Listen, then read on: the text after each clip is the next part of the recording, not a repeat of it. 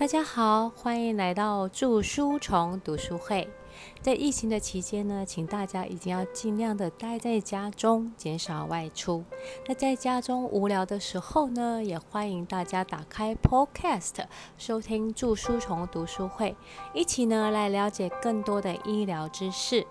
那今天呢，书虫要继续来跟大家分享的是维生素 C 逆转不治之症的 Part Two。在上次的节目当中呢，书虫介绍了维生素 C 提高免疫力、抗病毒、抗感染的能力。不知道各位听众朋友呢，在这个期间呢，有没有多补充一些维他命 C 呢？那今天呢，要来跟大家分享的是呢，维生素 C 的进阶用法。也就是呢，高浓度维生素 C 保护心血管疾病、预防心脏病突发，以及辅助癌症标靶治疗、癌症康复预防的这样的一个临床应用。那我们知道呢，维生素 C 呢是一个水溶性的一个抗氧化剂，可以帮助我们呢去除身体代谢的一个自由基。但是呢，在维生素 C 在身体里面的有效时间呢，只有三到四个小时。所以呢，当我们从人体的一个吸收角度呢来看的时候呢，我们会发现呢，口服的维他命剂量呢达到四百到五百毫克的时候，身体呢就会启动最大的一个吸收量。也就是说呢，在超过这个剂量的时候呢，这个肾脏呢就会开始启动维生素 C 排出体外的这个机制。这个呢是存在于身体里的一个自然代谢的模式。那现在啊，目前市场上的一些标示，呃，可能是一千毫克啊，甚至两千毫克的一个定剂，或者是发泡定的一些维生素的一个补充品呢，事实上呢，它并不符合身体的一个代谢模式，它呢，只能在短期呢创造出高浓度的一个峰值，但是呢，随后就会从我们的尿液排出。那因为书虫本身是检验专科嘛，所以呢，从检验的角度呢，来帮大家理清一个观念，不是说当我们的尿中呢测出有维他命 C，就表示我们的身体已经有足够量的维他命 C 存在，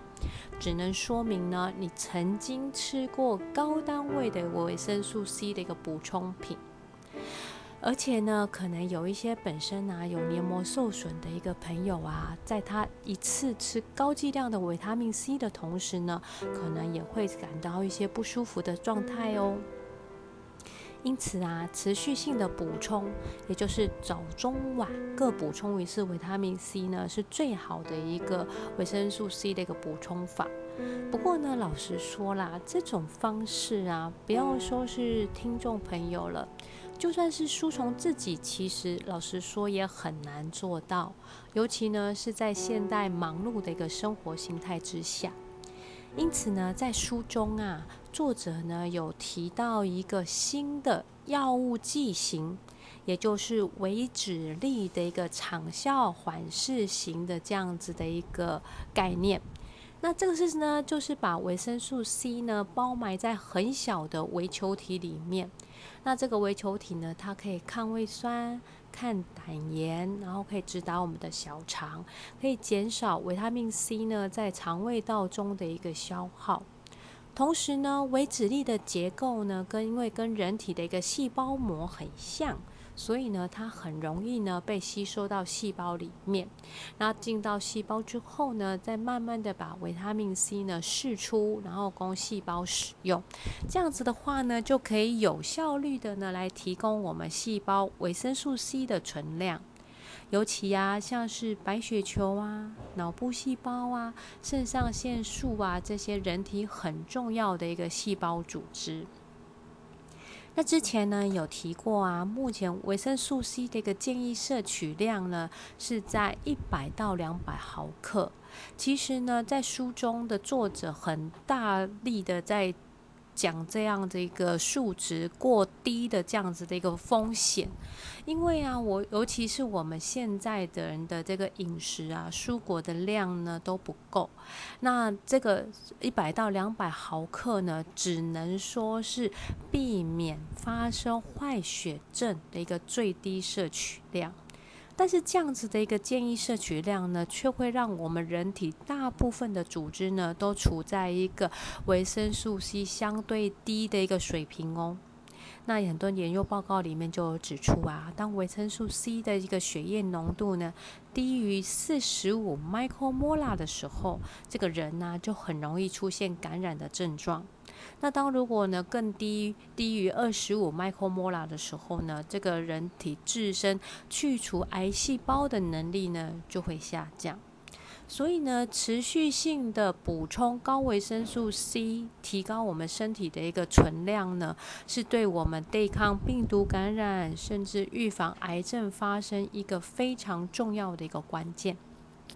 那在这边呢，跟大家小小的插播一下哦，因为呢，在书中看到这个维直力剂型嘛，所以呢，书虫呢也就利用了这个医学院校友的一些资源呢，咨询到了几位目前在国内外产学界都很知名的一个药学博士，那也认真的呢，搜罗了一下现在市场上的一些维生素 C 的产品，那找到了一款呢维生素的一个指力。啊，维脂力型的一个呃维生素 C，同时呢，它还有搭配姜黄这样子的一个双效缓释的产品。那呢，有兴趣的听众朋友呢，您也可以点击 Podcast 节目介绍下方有一个连接，这个呢是书虫个人的一个粉丝页。那在粉丝页里面呢，书虫也有把收集到的一个产品的资讯呢放在上面，可以跟大家分享。那我们上次就有提到啊，白血球需要的维生素 C 的浓度呢，是一般细胞的五十倍。那当有足够的维生素 C 存量的时候呢，就可以去提高免疫系统，来对抗病毒以及其他的一个各项的感染。那这样的机转呢，就包括可以去增加免疫细胞的数量啊，然后可以提高自然杀手细胞对于病毒的一个毒杀作用。那同时呢，也可以增加体内的抗体的一个产生量，避免呢造成所谓的一个免疫风暴，减少转成重症的一个机会。那因为现在啊，其实第二波的这个疫苗呢，也逐渐的啊已经到了。那现在有在安排陆续要接受疫苗的一个朋友们呢。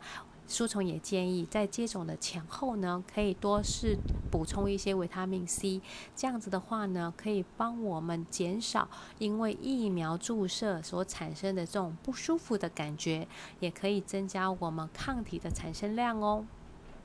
那在接下来呢，要跟我们听众朋友呢分享的是高剂量维生素 C 的一个疗法。那这个所谓的高剂量的这个数字啊，会跟各位平常在口服摄取的这个概念呢，会差很多。那当然有很多有反对这个维生素 C 对抗感染有效的这个呃研究呢，其实最重要的重点呢是，他们都很少采用静脉注射这个有效的一个途径。那高剂量维生素 C 啊，在目前国际上的一个应用在疾病治疗的方式呢，都是以静脉注射的方式在进行的。那这个呢，它就不需要经过消化道的吸收，可以免去呢在肠胃道停留的时间。随着血液呢，可以快速的提供我们的一个免疫细胞在。感染发生的地方，或者是在肿瘤的部位呢，直接发挥维生素 C 强大的一个抗氧化的一个作用。那在这两本书里面呢，都列举的将近这一百年来的这个临床使用高剂量维生素 C 的一个治疗的治疗的案例。那书虫呢，帮大家呢会诊一下。有一位史东博士呢，他在一九七二年的时候呢，自己呢曾经发生了重大的一个车祸事件，但是呢，因为他很了解维生素 C 的一个效用，他坚持呢每天呢帮自己注射五十到六十克的一个维生素 C，因此呢帮助他在危难发生的时候呢免于休克，同时呢在多处的一个。呃，手术过程当中呢，能够帮助他快速的愈合，并且恢复健康。因此呢，史东博士呢是首位呢提出病情越重，那体内氧化压力越大，需要维生素越多这样子的一个概念的一个医学家。那也有呢，在呃重度病毒型的一个肺炎患者呢，连续静脉注射五克的维生素 C，然后一天四次，连续三天的治疗之后呢，恢复到健康。那也有医师呢，他们提出啊，甚至是每公斤体重一克。的维生素 C 来透过静脉注射，同时搭配口服，来治愈了六十几位的一个小儿麻痹患者。最重要的是呢，这些患者呢，在维生素 C 的治疗之后呢，并没有留下残疾。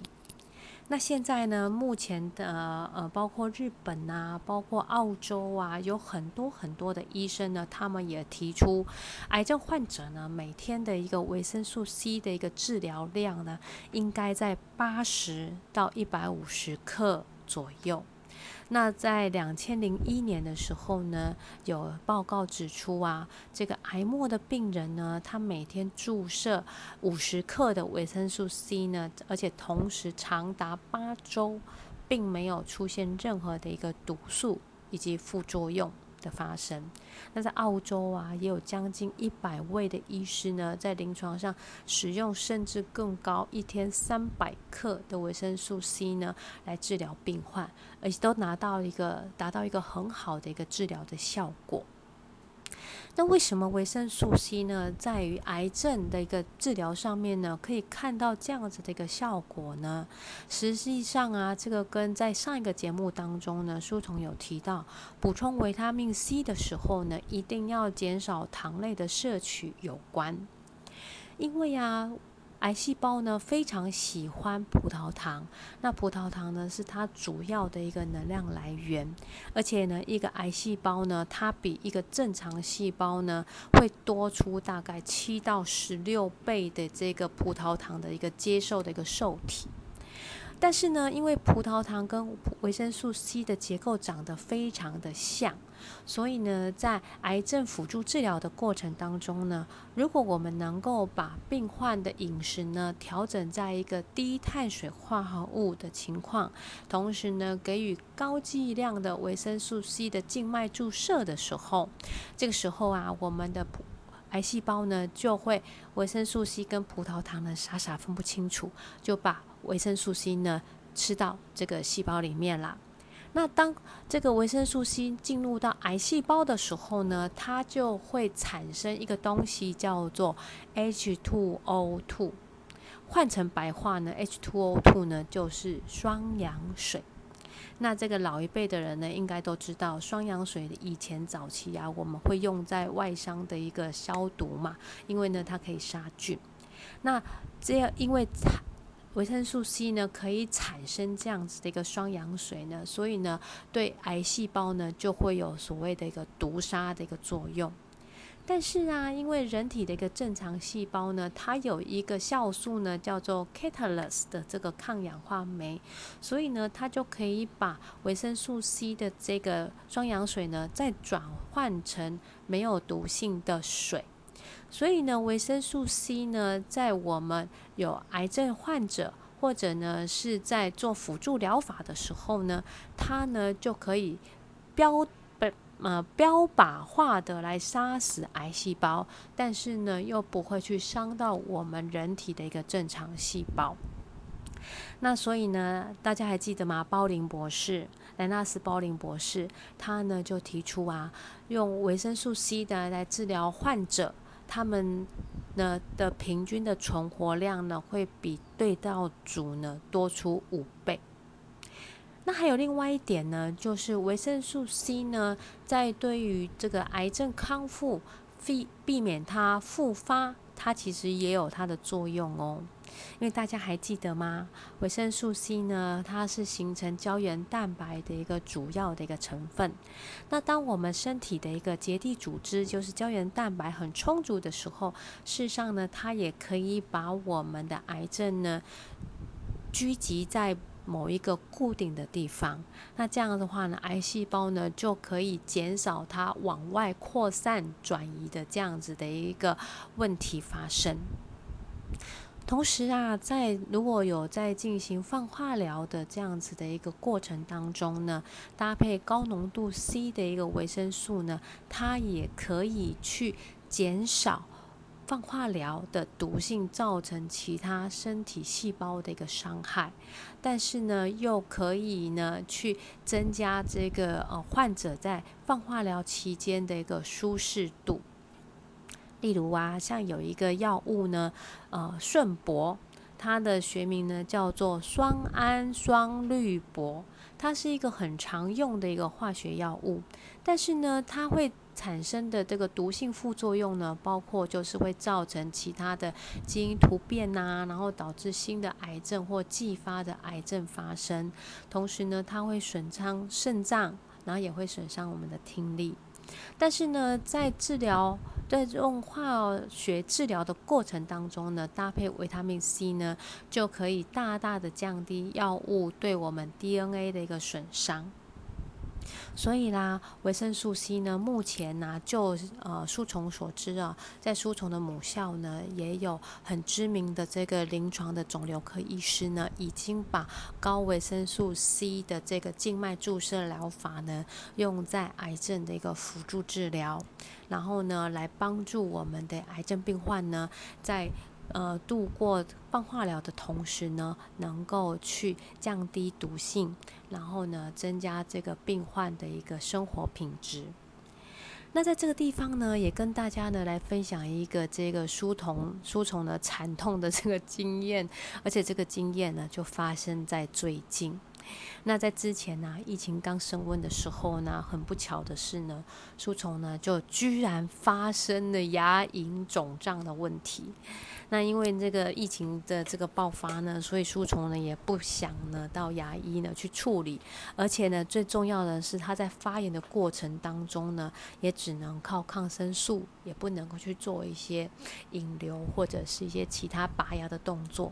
那所以呢，书虫呢就把之前呢应用维生素 C 的这样子一个经验呢用在自己身上。那当然啦，书虫很幸运，因为书虫是医疗相关背景的嘛，所以呢，就相对的在进行这个疗程上面呢是比较方便的。那所以呢，在三天呢，连续差不多累积应该有八十克的维生素 C 的一个使用量吧。真的很神奇哦，在三天的时间内呢，书虫原本可爱的这个苹果肌呢，因为感染变成了这个小玉西瓜，你就知道那个大小哦，两边脸差很多。但是呢，经过三天的一个注射治疗之后呢，诶，又回到了一个可爱的一个苹果肌的状态。那这个呢是书虫自己的一个亲身的经验。那当然呢，如果您想要了解更多有关这个高剂量维生素 C 的这样子一个临床应用，或者是呢想要知道一些相关的一个呃问题呢，也欢迎呢你能够跟呃加入这个书虫的这个个人粉丝页，可以跟书虫呢做进一步的一个交流。好，那我们呢在。节目当中呢，也有提到维生素 C 呢，它在对抗心脏病的一个功效。那原因是什么呢？因为啊，心脏的一个跳动节律啊，其实呢是由我们的自律神经以及我们的肾上腺素所控制的。那当肾上素呢，肾上腺素呢，在我们面对压力的时候呢，它也是一个非常的一个重要的一个荷尔蒙。而肾上腺素的合成的过程当中呢，它需要呢很大量的一个维生素 C。那以前呢，我们都认为啊，心脏衰竭或者是心脏病啊，是老人家的疾病。那通常以前的一个概念是因为血脂过高，但是呢，现在啊，已经有越来越多年轻，然后看似健康，而且之前可能没有任何相关症状的。却死于这个心脏病突发的案例，一直呢在我们的新闻报道上出现。那现在呀，其实国外的研究已经推翻了高胆固醇会导致心脏病或者是中风发作的论点哦。为什么呢？因为啊，百分之八十的胆固醇其实是我们肝脏所产生的，并不是从我们的饮食中摄取来的哦。那也就是说啊，我们以前说，哎，我不能多吃蛋蛋黄，因为它会产生胆固醇。哦，no no no，这件事情是不存在的，因为百分之八十的胆固醇是肝脏所产生的。那我们的肝脏，我们换一个角度想，我们的肝脏难道会想要害死我们吗？嗯，其实啊，肝脏在制造胆固醇的这个过程呢，其实是身体自我修复的一个机制。那现在呢，国内外的科学医那个报道呢，也指出啊，其实心肌梗塞的最重要的一个原因呢，其实是血管内皮发炎。那当我们的血管的因为呃受到毒素或者是一些自由基的伤害呢，会造成我们的血管壁发炎的时候呢，就会产生讯号，让我们的一个肝脏呢产生更多的一个胆固醇呢，来修补这一个血管发炎的地方。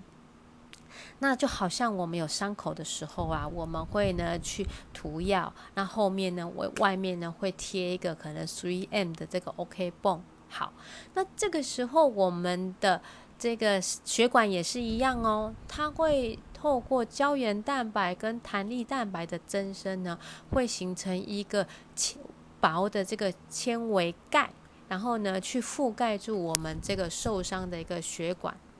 但是呢，当这个受伤这个，例如说毒素或自由基呢，对于血管的伤害一直存在的时候呢，我们就会发现这个伤口呢会一直扩大，一直扩大，然后呢就会出现血管壁越来越厚啦，然后就会形成形成大家所知道的这个名词叫做斑块。但是心梗的发生啊，其实呢是因为当我们的斑块破裂又出血的时候。这个出血的动这个过程呢，会去启动我们的这个血小板的凝血的功能，而这个产生的一个小血块呢，它会随着我们的血流呢到处流动。那当它流到这个管壁比较狭窄的部分呢，它形成堵塞的时候，它就会造成局部的坏死。那如果呢发生在心脏，就会造成心肌梗死；如果发生在脑部呢，就会造成所谓的闭塞性的一个脑中风。因此啊，包林博士啊，他认为啊，动脉硬化其实就是一种血管性的坏血病。而高剂量的维生素 C 呢，它可以呢大大的降低血管发炎的一个反应。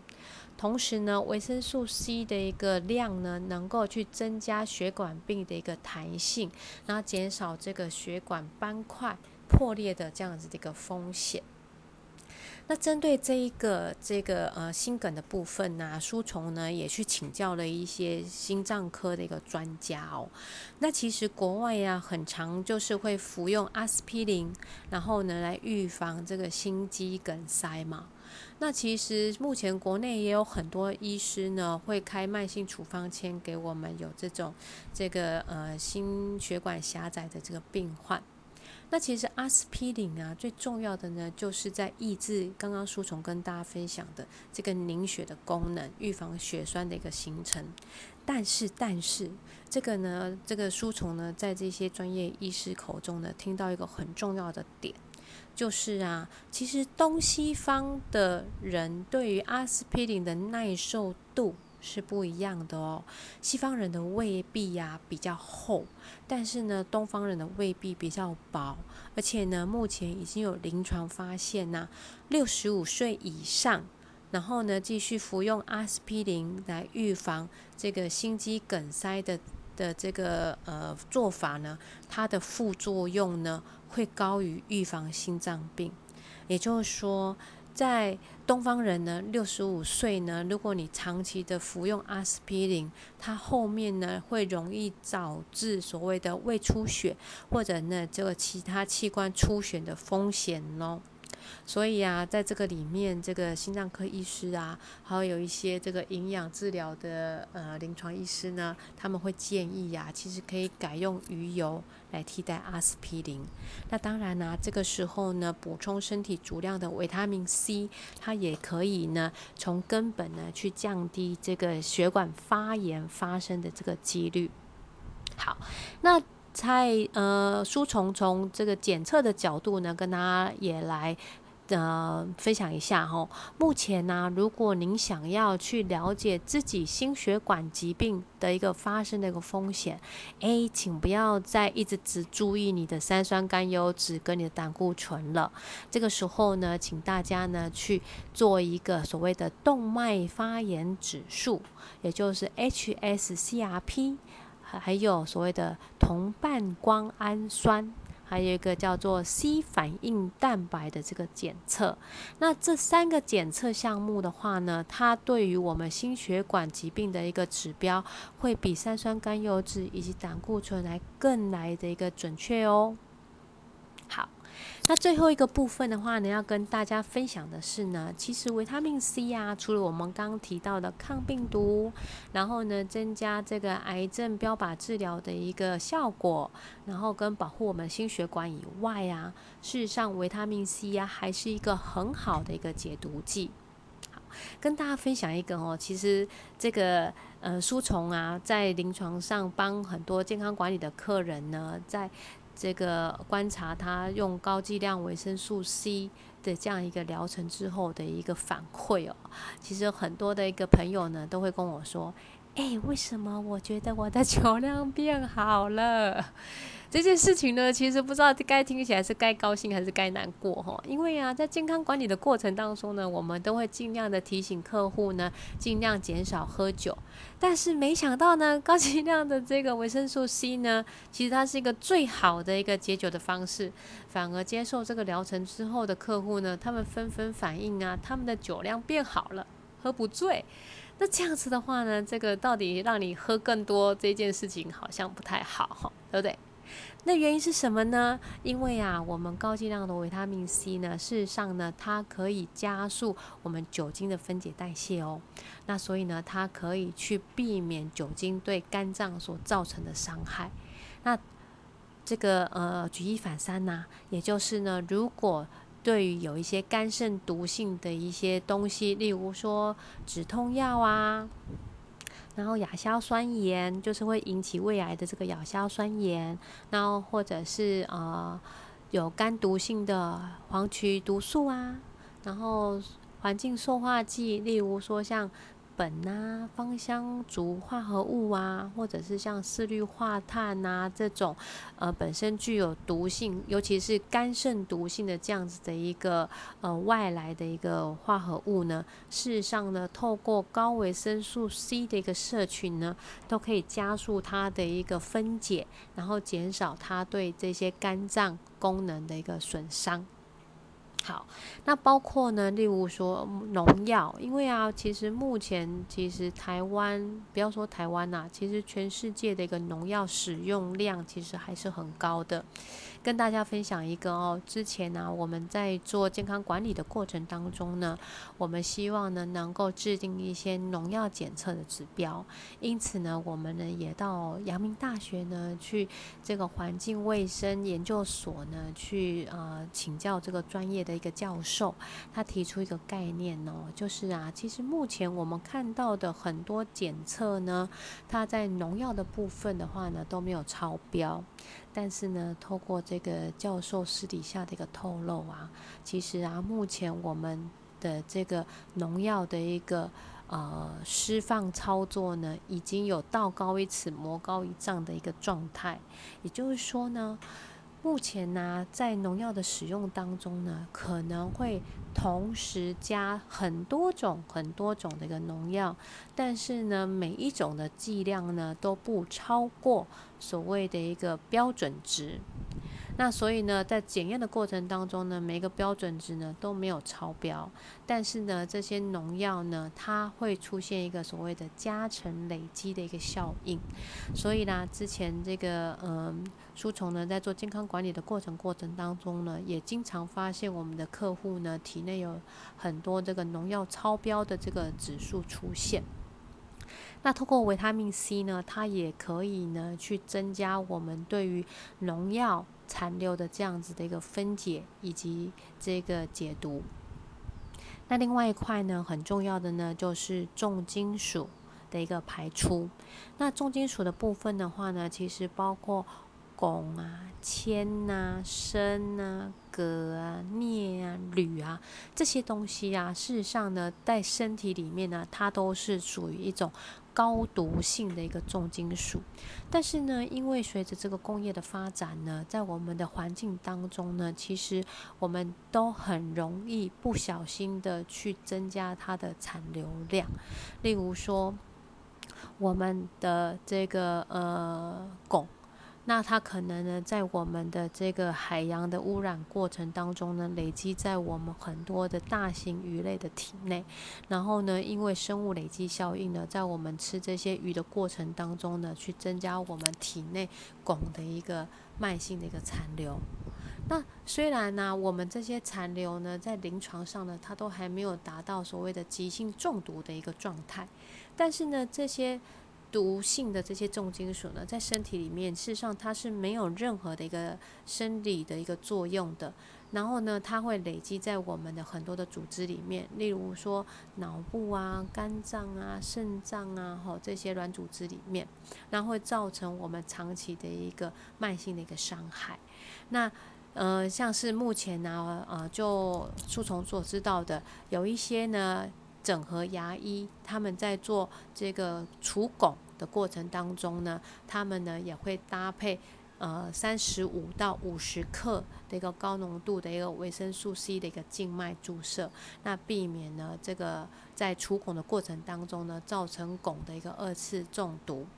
那当我们的身体里面呢有比较多的维生素 C 存在的时候呢，也可以把这些有机汞呢把它还原成无机汞的一个呃状态，然后呢把它的毒性呢大大的减少，然后呢透过我们的一个粪便呢，这个每天的这个消化道呢把它排出体外。那包括像铅呐，铅本身呢有一些对于肠胃道啊、血液啊、神经系统啊的这些伤害。那透过维生素 C 的一个补充呢，它呢可以去，例如说可以降低母乳里面的一个铅含量，可以减少百分之十五。那在胎盘呢也可以降低我们的铅含量，达到百分之九十。所以呢，如果有哺育或者是怀孕计划的这样子的一个妈妈呢，多补充一些维他命 C 呢，也可以去预防我们身体里面可能在不知情的情况下所残留的一些重金属，然后呢传留给我们宝宝的这样一个机会哟。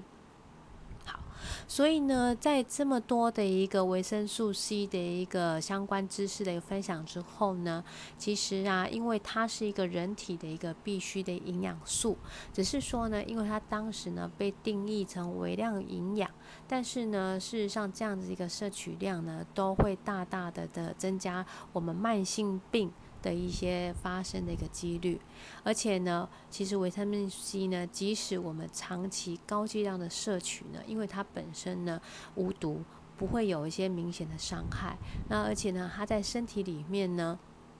它也会自然的一个代谢掉。